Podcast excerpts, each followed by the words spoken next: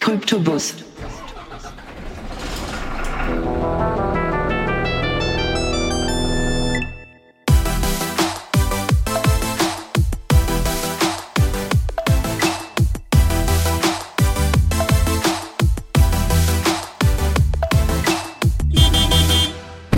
Heute haben wir einen wunder, wunderschönen Gast im Kryptobus, den Matthias Langer. Und ich würde ihn gerne mit ein paar Worten beschreiben. Und zwar, er hat einen großen Menschenkenntnisse und Blick fürs Große und Ganze. Er hilft Menschen in seinem Umfeld und er hilft ihnen zu unterstützen und jeden Tag besser zu werden. Da kommen wir direkt in die erste äh, Frage für dich, Matthias, wenn ich Matthias sagen darf. Dann, wie würdest du einem Freund oder Kollegen die Kryptowelt erklären?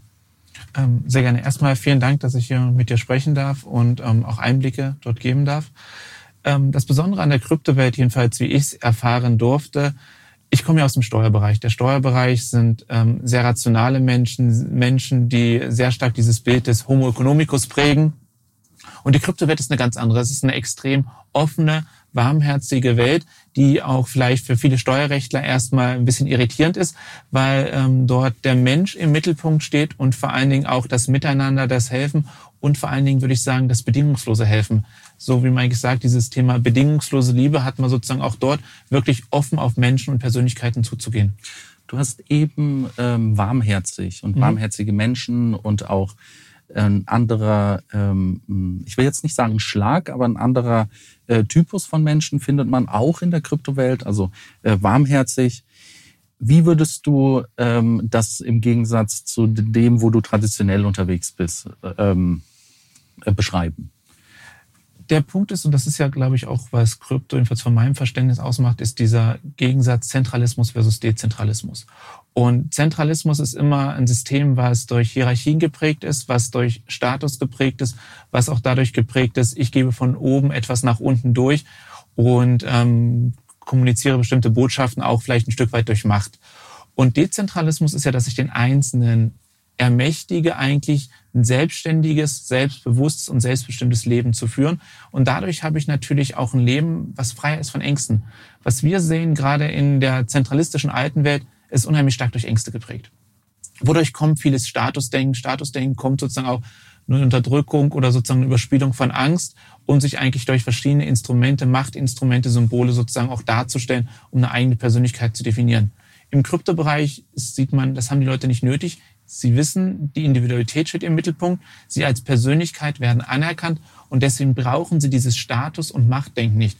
Und ich glaube, dadurch kommt auch diese Offenheit, weil ich kann mich nur öffnen, wenn ich auch eine Verletzlichkeit zulasse und wenn ich auch zulasse, dass ich vielleicht mal enttäuscht werde. Du hast eben auch ein bisschen über die Verletzlichkeit und die Persönlichkeit und ähm, das ist ein sehr, sehr spannendes Thema. Das, da würde ich direkt die mhm. nächste Frage dir stellen und zwar, Wärst du so lieb und könntest deine persönliche Kryptogeschichte in der Kryptowelt ähm, ein bisschen näher beleuchten? Mhm.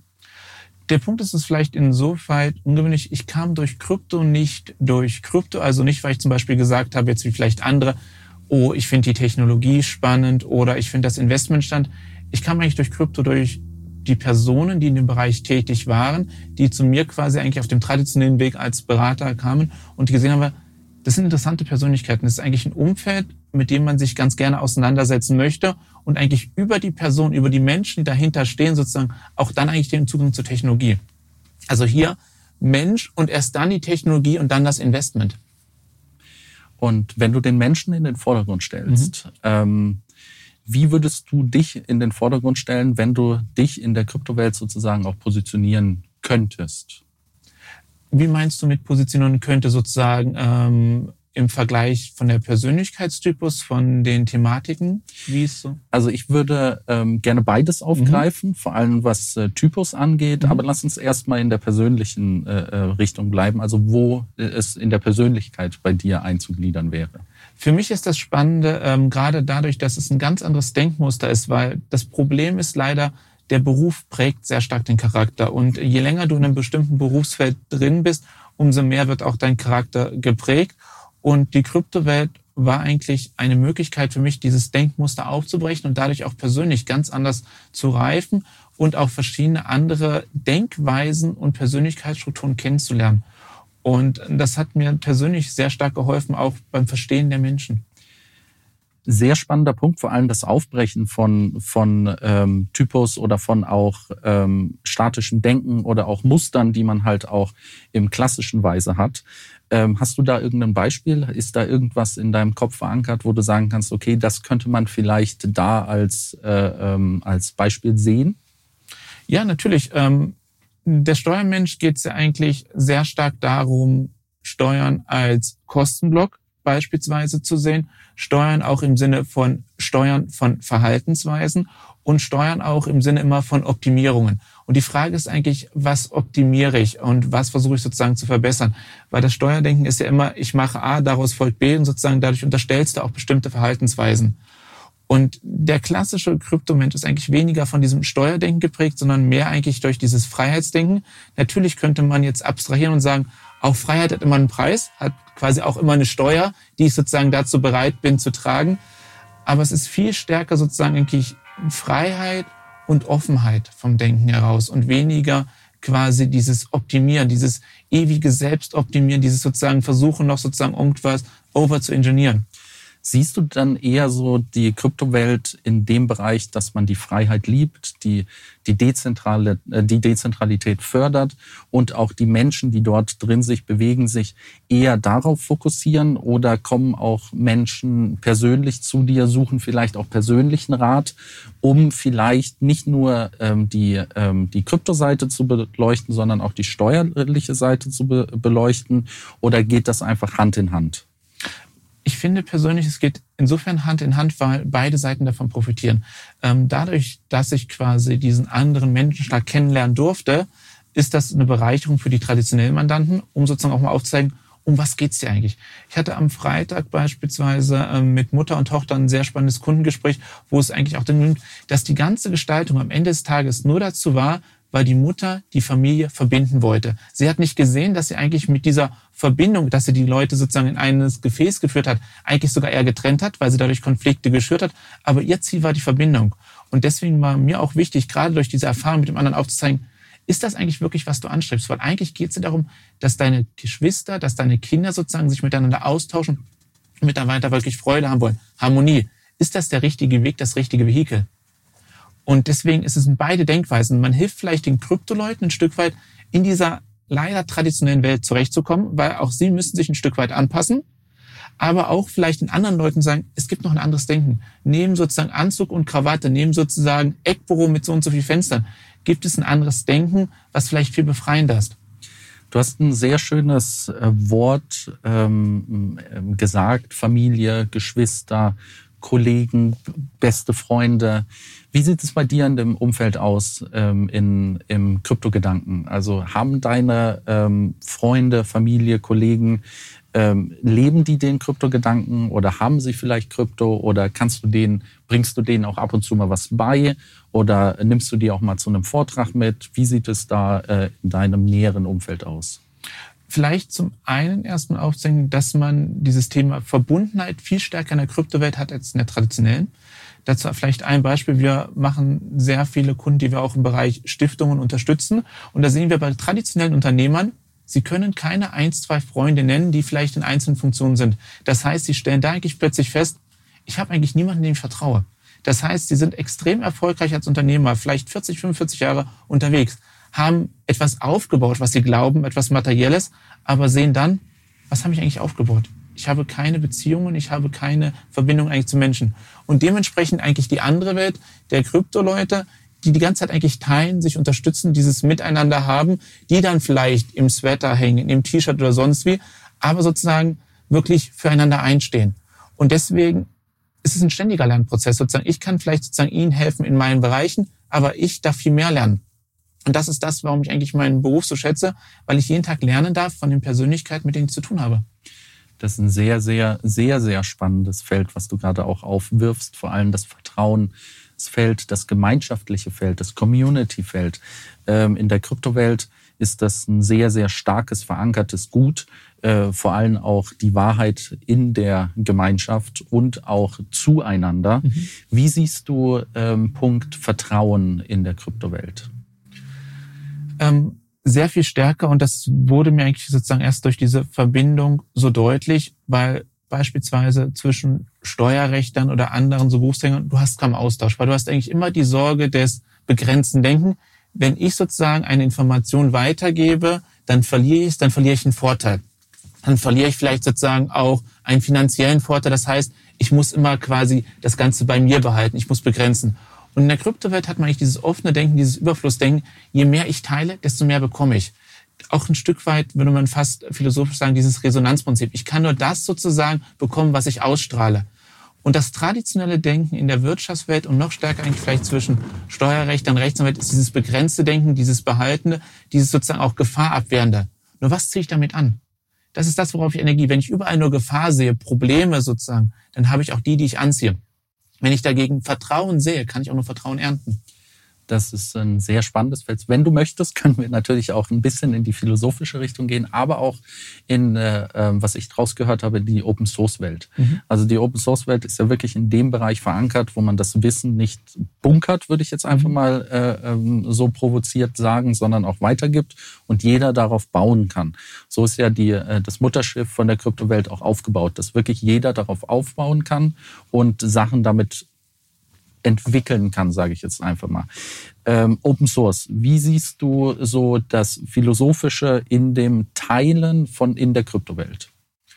Ich glaube, es geht nicht nur um Teilen in der Kryptowelt, es geht, glaube ich, um Teilen insgesamt, dieses Thema auch Shared Economy, weil auch Wissen teilen, weil ich wurde vielfach immer belächelt, dass ich viele Informationen auch kostenlos herausgebe. Ich mache auch Artikel, Bücher und sage mal, ja, wenn du das dann niederschreibst, dann kommt ja keiner mehr zu dir.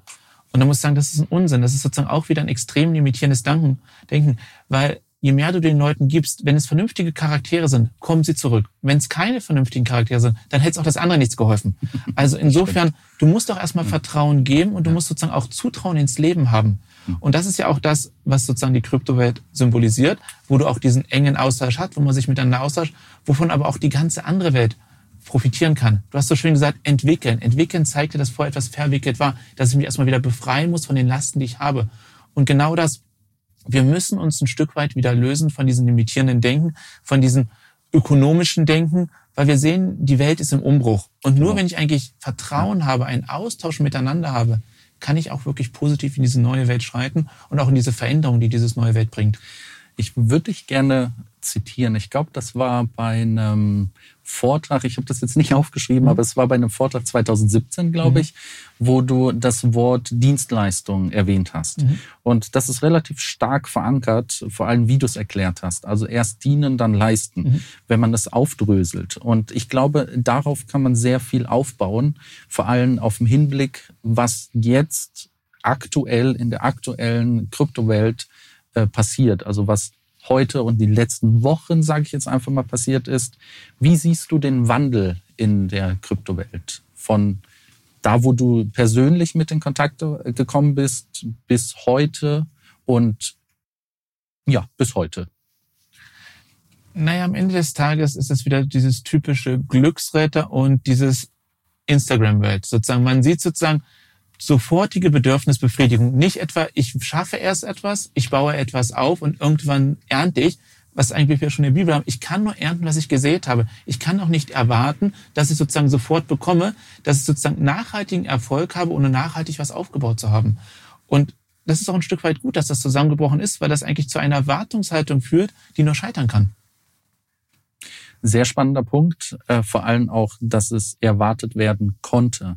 Äh, wenn ich dich richtig verstanden habe, ist es sozusagen positiv, indem wir das, was passiert ist, ohne jetzt zu stark ins Detail mhm. zu gehen. Ähm, natürlich teile ich diese Aussage ähm, bis zu einem gewissen Teil. Ähm, ich würde aber auch kurz nochmal darauf eingehen, wie es in der Zukunft sein könnte. Also wo siehst du den aktuellen, auch persönlich, mhm. auch persönlich, wo siehst du dich auch persönlich in der Zukunft? Mhm ähm, im Crypto-Space. Also jetzt nicht nur, sondern wie die Kurse, ob sie hoch und runter gehen, ist erstmal dahin. Das ist nicht jedes Thema, sondern wo du dich persönlich in der Kryptowelt äh, ähm, in der Zukunft einordnen könntest? Ich glaube, es geht auch gar nicht um Kurse, weil Kurse sozusagen was widerspiegeln, was uninteressant ist. Es geht, glaube ich, ein Stück weit auch um Menschwerdung und die Zukunft eigentlich auch der Menschheit. An was denke ich? Denke ich wieder, dass der Einzelne etwas wert ist? Denke ich wieder auch, dass der Einzelne Verantwortung für sein Leben hat? Und das ist für mich ein Stück weit, worin die Welt auch im Scheideweg ist. Habe ich diese Erwartungshaltung, eine zentrale Stelle tut alles für mich? hart gesprochen, philosophisch bis hin zu Bürgergeld, ich versorge mich? Oder habe ich eigentlich die Verantwortung, ich bin selbst verantwortlich für mein Leben. Ich bin selbst mein eigenes Geld. Ich verwalte das selber. Und das ist, was ich persönlich so charmant finde eigentlich an der Kryptowelt und der Dezentralität. Ich ermächtige den Einzelnen. Er muss nicht sozusagen, sondern es ist eine Option. Aber der, der möchte, kann. Und ich erlaube auch den Einzelnen wieder zu denken und wirklich zu entscheiden. Diese Thema auch Abstimmungsprozesse wirklich dem Einzelnen die Macht zu geben und auch das Leben zu bestimmen, weil ich glaube, nur dann kann es funktionieren. Aber diese Erwartungshaltung, irgendeiner regelt das schon, wird immer zu einem Scheitern führen. Da gebe ich dir zu 100 Prozent recht. Ähm, Bitcoin war ja zum Beispiel auch das, die größte Institution, die zur Bildung aufgerufen hat. Also dezentral, wenn man sich in die Kryptowelt mit eingepflegt hat, ist es ja ähm, unausweichlich, dass man an der, an, an der Kryptowährung Bitcoin nicht vorbeigekommen ist. Und dann gibt es natürlich auch ähm, äh, die Fragen, die man sich persönlich darauf stellen kann, ist, was ist Geld? Wie wird Geld aufgebaut? Wie ist das Geldsystem aufgebaut? Damit man auch die Vergleichlichkeit hat. Und den, den, einen, den Einsatz, den du gesagt hast, ähm, ist ein Riesenslogan in der Kryptowelt, Be Your Own Bank, sei deine eigene Bank. Das bedeutet, dass du wirklich Eigeninitiative zeigst, Eigenverantwortung und deine eigene äh, Werte auch in den Vordergrund setzt, damit du in die Freiheit kommen kannst. Und diese Freiheit, das, was du auch beschrieben hast, ähm, ist in der Kryptowelt nicht in der Zentralisierung zu finden, sondern in der Dezentralisierung. Und was ich an Top setzen würde, das ist das Thema, was ich jetzt mit dir auch nochmal besprechen möchte, ist Bildung. Ich sehe Bildung als einer der Key-Elemente in der Kryptowelt. Dann, wie würdest du dich oder wie hast du dich in der letzten Zeit in der Kryptowelt gebildet? Also vollkommen richtig, weil ohne Bildung sozusagen, sie bildet das Fundament. Wie möchte ich das? Und wir sehen ja auch immer in totalitären Systemen, dass als erstes eigentlich über Bildung versucht wird, Menschen zu beeinflussen. Man sieht das sehr schön auch über Medien, wie zum Beispiel dort auch ein bestimmtes Menschenbild geprägt wird, bestimmte Aussagen geprägt wird. Ich kann die Menschen nur sozusagen dann ermächtigen, wenn sie Kenntnisse haben, wenn sie auch in der Lage sind zu hinterfragen, wenn sie auch in der Lage sind, selber Informationen zu bekommen. Das heißt also, ich muss zum einen sagen erstmal, das Verständnis, nur wenn ich eigentlich Informationen weitergebe, kann ich neue bekommen, dass ich das sozusagen stärke. Das heißt also wieder nicht dieses Mangeldenken. Das Problem ist immer bei den meisten das Mangeldenken, ich muss Informationen zurückhalten. Aber dieses Informationen zurückhalten limitiert uns alle. Es ist nicht so, dass ich sozusagen dadurch sehr besser werde, sondern ich halte den Kuchen klein und habe sozusagen einen kleinen Kuchen ein kleines Stück. Wenn wir sozusagen Bildung austauschen, backen wir gemeinsam einen großen Kuchen und haben mehr Freude alle daran. Wie kann ich Bildung schaffen? Zum einen durch Menschen, den Austausch mit Menschen. Weil nur sozusagen, indem ich das Gespräch suche, durch Institutionen, wie du sie eigentlich ja geschaffen hast, dass ich Leute teilhaben lasse und das offene Gespräch suche. Es gibt ja das schöne Sprichwort, warum habe ich zwei Ohren und einen Mund? Damit ich doppelt so viel zuhöre, wie ich selber rede. Das heißt, ich muss erstmal den anderen zuhören, ich muss ihn annehmen und ich muss eigentlich auch seine Geschichte und seine Hintergründe versuchen zu erfahren und zu erlernen das Schönste, was man einem Menschen auch geben kann, ist ein Ohr. Also mhm. einmal zuhören. Das ist auch einer der heutigen Faktoren, die man auch vergessen hat, den Menschen einfach aktiv zuzuhören. Und diese Aktivität ist nicht durch, wie du gesagt hast, die Social Media Sachen, 15 Sekunden, TikTok, äh, Aufmerksamsspanne gegeben. Also wirklich mal hinsetzen. Und das ist auch der Rahmen von dem, wo wir uns hier jetzt bewegen. Und um zu sehen, wie man den offenen Austausch findet. Und das ist ein sehr großer Punkt für Bildung. Ähm, und mir stellt sich natürlich auch die Frage, ähm, jeder kann sich selber bilden, aber warum bildet sich nicht jeder selber? Ja, ähm, ich fand es sehr höflich, deine Formulierung, dass man das verlernt hat. Das ist die Frage sozusagen, hat man es verlernt oder wurde es uns verlernt? Weil hat man überhaupt ein Interesse daran, dass man sich länger mit Informationen auseinandersetzt, dass man Sachen hinterfragt? Weil ich kann natürlich nur dann Menschen steuern, indem ich sie in kurzen Informationshappen und kurzen auch Erregungsphasen sozusagen mache, weil nur dann sozusagen kann ich die Menschen steuern, weil sie nur durch die Emotionen, durch kurzfristige Impulse gesteuert werden. Sich aber wirklich mit einer Sache auseinanderzusetzen, bedarf Zeit. Und vollkommen richtig, nicht nur sozusagen das Ohr, sondern Aufmerksamkeit, das ist das rarste Gut, was wir sozusagen eigentlich geben können höre ich zu und nehme ich mir die Zeit. Und deswegen Bildung ist für mich auch, dass man vielleicht wieder lernt, Ruhe zu haben, innezuhalten, Gespräche zu suchen, aber dann auch für sich selber zu reflektieren, sich selber sozusagen auch zu hinterfragen. Das ist auch ein sehr, sehr spannender Punkt, die Reflexion. Vor allem auch in der Kryptowelt ist es ja auch gegeben, dass ähm, man von jedem offen lernen kann. Du kannst wirklich jeder, der auf einem ähm, ne nehmen wir Stammtisch oder irgendein Seminar oder was auch immer, der auch ähm, in der Kryptowelt ist, kann man von ihm lernen. Ich gebe dir ein ganz kleines Beispiel. Vor drei Wochen saß ich mit einem jungen Mann auf dem Balkon und wir haben auch ganz offen über Krypto gesprochen. Und ich konnte von ihm, er war Spezialist, äh, Spezialist in der DAO-Welt und ich konnte von ihm was lernen. Und immer die Eingangsfrage ist, wie lange bist du denn schon in der Kryptowelt? Und für mich ist das irrelevant, weil egal, ob du einen Tag, zwei Tage oder zehn Jahre in der Kryptowelt dabei bist, solange ich persönlich von dir etwas lerne, ist mir das egal. Und da kommen wir zu einem zweiten Punkt. Wie siehst du die Lernbereitschaft bei einem bei Menschen in der vielleicht lass uns es klassische Welt nennen und, äh, oder auch anders und in der Kryptowelt? Wie siehst du da den Unterschied? Das ist wieder Lernbereitschaft hat vielleicht ein zu sehr starkes pädagogisches Element. Deswegen würde ich es gerne öffnen und sagen, nicht nur Lernbereitschaft, sondern vielleicht Offenheit im Allgemeinen. Offenheit und auch ähm, Bewusstheit. Vielleicht, dass wir es sogar so weit runterbrechen. Und die ist natürlich um ein Vielfaches höher. Diese Menschen hinterfragen mehr, hinterfragen Gegebenheiten, Prozesse und Situationen. Weil wenn ich in der normalen Denkfeld bin, wenn ich in einem normalen Schulsystem bin, ich werde bestraft, wenn ich nicht eine bestimmte Linie habe. Das heißt, ich werde ja konditioniert.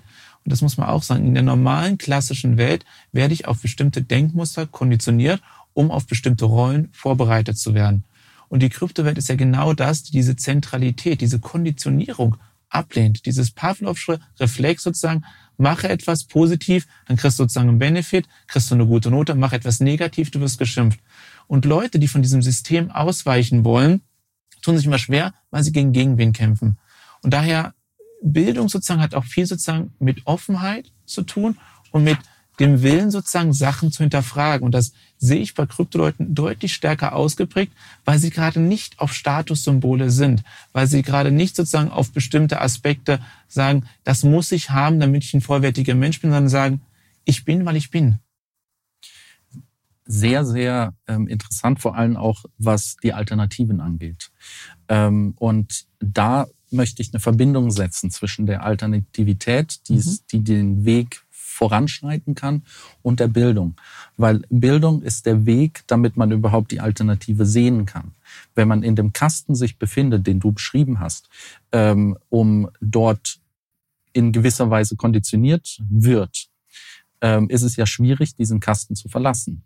Und da würde ich sagen, ist die Offenheit zur Bildung dementsprechend so hoch, dass man denen eine Alternative zeigen kann. Und wie siehst du persönlich die Alternative in der Kryptowelt? Wie meinst du die Alternative? Ist es eine Alternative zum aktuellen Sein? Mhm. Ist es eine, eine Alternative zum aktuellen Werdegang? Ist es eine Alternative zum aktuellen System, wenn man wirklich so weit gehen möchte? Mhm. Die Frage ist mit Alternative. Der Punkt ist, je mehr man sich eigentlich damit auseinandersetzt, muss man sagen, ist es wirklich eine Alternative oder ist es nicht fast schon eine zwingende Voraussetzung, damit wir überhaupt einen Fortbestand haben? Kann das bestehende System, diese weitere Einschränkung und Limitierung überhaupt funktionieren? Nein, sozusagen, es kann nur ein Miteinander. Und es kann auch nur funktionieren, indem ich Leute habe in dieser Welt sind und den anderen zeige, wie die Welt ist. Das klassische Beispiel der Matrix sozusagen. Es muss erstmal Leute von außen nehmen, den anderen aufzeigen, du bist in diesem Kisten drin. Oder wenn man Matrix nicht möchte, Aristoteles das Höhenbild sozusagen. Ich muss sozusagen zeigen, da gibt es eine Welt draußen. Und das kann ich eigentlich nur mit Leuten haben, die schon draußen sind und die genau diese Offenheit verkörpern. Weil ansonsten habe ich ein System, was in sich geschlossen ist und gar nicht zulässt, dass ich diesen Blick über den Tellerrand habe. Und glaubst du, in der Zukunft wird dieser Blick über den Tellerrand mehr? Das wäre das optimistische Zukunftsbild, ja, auf das wir alle eigentlich hoffen, dass es mehr wird. Ähm, wenn ich mir den Alltag und den Umgang der meisten Menschen anschaue, sehe ich, dieses Thema Brot und Spiele gibt es leider schon seit 2000 Jahren und man hat es einfach weiter perfektioniert. Wenn ich mir jetzt Thematiken anschaue, wie Bürgergeld, wie sozusagen zunehmend sozusagen Internetkonsum, zeigt man, dass man versucht, Brot und Spiele weiter zu perfektionieren. Und Deswegen das optimistische Bild wäre, ja, es stärkt sich. Das realistische wird eher sein, wir haben zweiter, zwei Gruppen. Die eine, die in sich geschlossen ist, die sozusagen einfach sich führen lässt und die anderen, die ein selbstbestimmtes Leben führen wollen. Du bist eine führende Persönlichkeit, um zu beurteilen, was vielleicht auch Brot und Spiele sein könnte. Möchtest du da ein bisschen näher eingehen? Am Ende des Tages, du hast dieses Wort gemacht, es geht um Aufmerksamkeit. Und worauf lenke ich die Aufmerksamkeit? Und die Aufmerksamkeit lenke ich durch Ablenkung, durch sozusagen kurze Informationshappen, dass ich mich nicht länger mit was auseinandersetze. Weil nur wenn ich wirklich mich länger mit etwas auseinandersetzen, dann kann ich auch diesen Schritt zurückgehen. Und das ist ja genau das Problem. Heute machen wir alles in hellen, schillernden Farben. Aber ich muss jetzt dann eigentlich diesen einen Schritt oder mittlerweile sogar zwei, drei zurückgehen, um selber mal zu reflektieren und innezuhalten. Wie viele Leute können noch alleine für sich sitzen? Wie viele Leute sozusagen stehen auf der Bushaltestelle und warten in Ruhe auf der Bushaltestelle und wie viele nehmen genau die Dopaminspender, um sozusagen sich abzulenken, um sich zu betäuben. Weil das doch nichts anderes als Drogen und Flüchte sozusagen. Drogen kommt von Sucht, kommt, Sucht kommt von Suchen. Was suchen die Leute? Sie haben sich selber nicht mehr. Sie müssen sich erstmal finden. Und man unternimmt alles, damit sie nicht die Möglichkeit haben, sich selber zu finden. Und ich glaube, da schließt sich auch der Kreis. Nicht, dass wir jetzt schon zu Ende sind, aber er schließt sich einfach mal.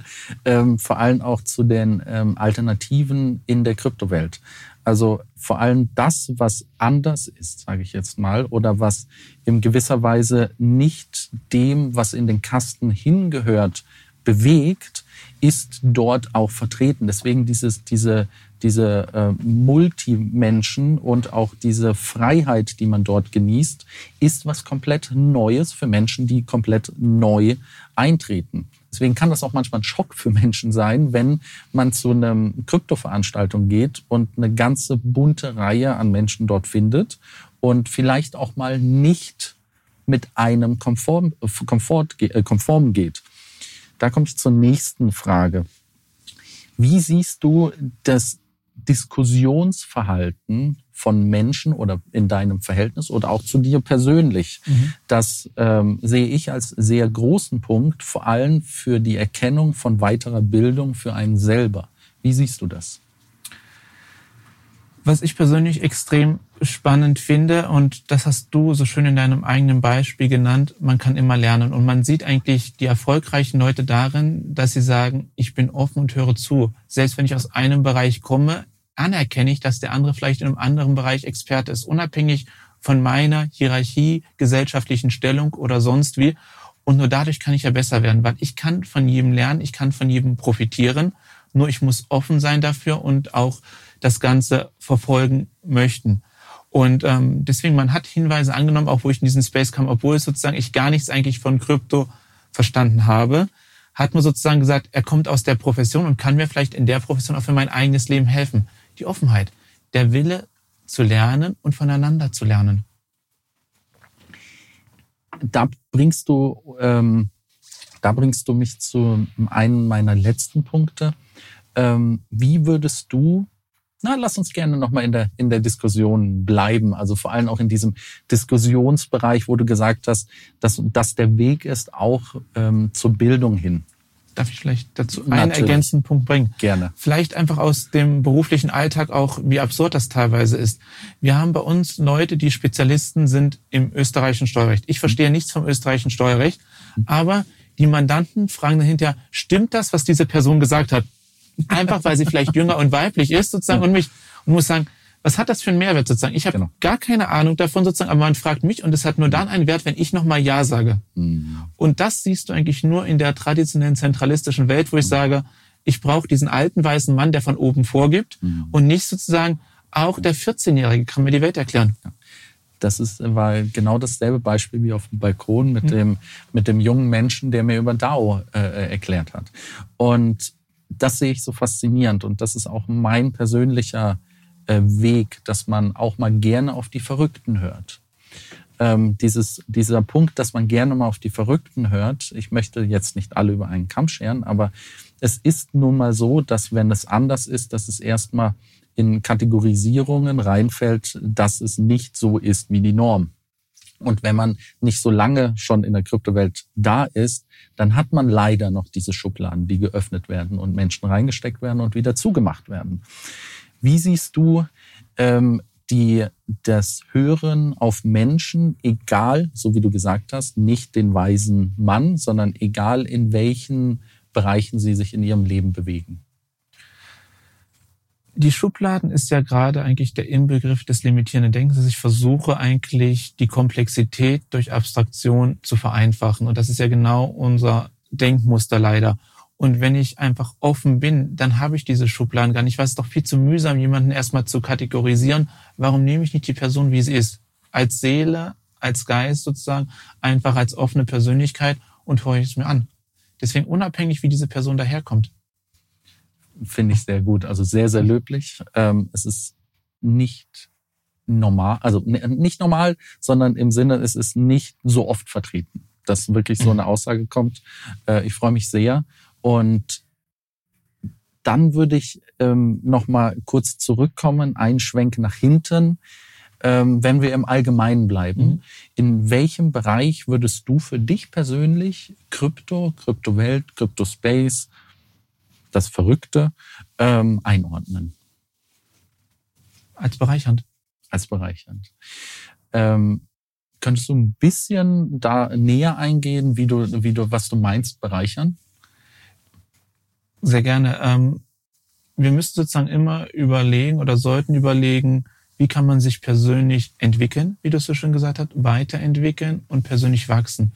Und ich kann nur dann wachsen, wenn ich neuen Raum sehe und neue ähm, Eindrücke habe, Informationen, Impressionen. Deswegen, wenn du das Bild hast im Wald, im Wald kann ein neuer Baum nicht wachsen, sozusagen, weil er schon im festen System ist. Der Baum kann nur dann groß werden, wenn er außerhalb ist oder wenn vielleicht eine Lücke entstanden ist. Und diese Zentralität zwingt uns einen Rahmen auf, zwingt uns sozusagen ein Korsett auf, in dem wir uns gar nicht frei bewegen können. Und dieses Denken stellt uns genau das Ganze zu hinterfragen ist diese Person vielleicht auch als Berater sozusagen von der Kanzlei, der jetzt im Hoodie kommt, in abgegriffenen Sachen, ist das ein Mandant, der überhaupt deine Rechnung zahlen kann? Es kann genauso gut sein, dass der mit Anzug vom Brioni und der Uhr sozusagen gerade nicht hat, weil er sich das Ganze ausgeliehen hat und nur ein Schwindler Betrüger ist. Und der andere wirklich offen und da. Das heißt, dieses Kategorisieren schränkt uns auch selber ein. Und deswegen sollten wir immer erstmal die Persönlichkeit als Persönlichkeit, als Mensch sehen um nur dann sozusagen eigentlich offen für Weiterentwicklungen zu sein.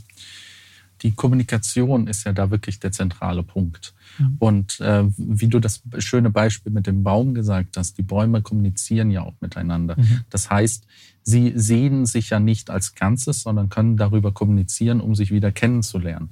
Und wenn du Menschen wirklich in dich aufnimmst und auch ähm, mit denen gemeinsam ein Stück gehst, ist einfach die Kommunikation das, was dich verbindet.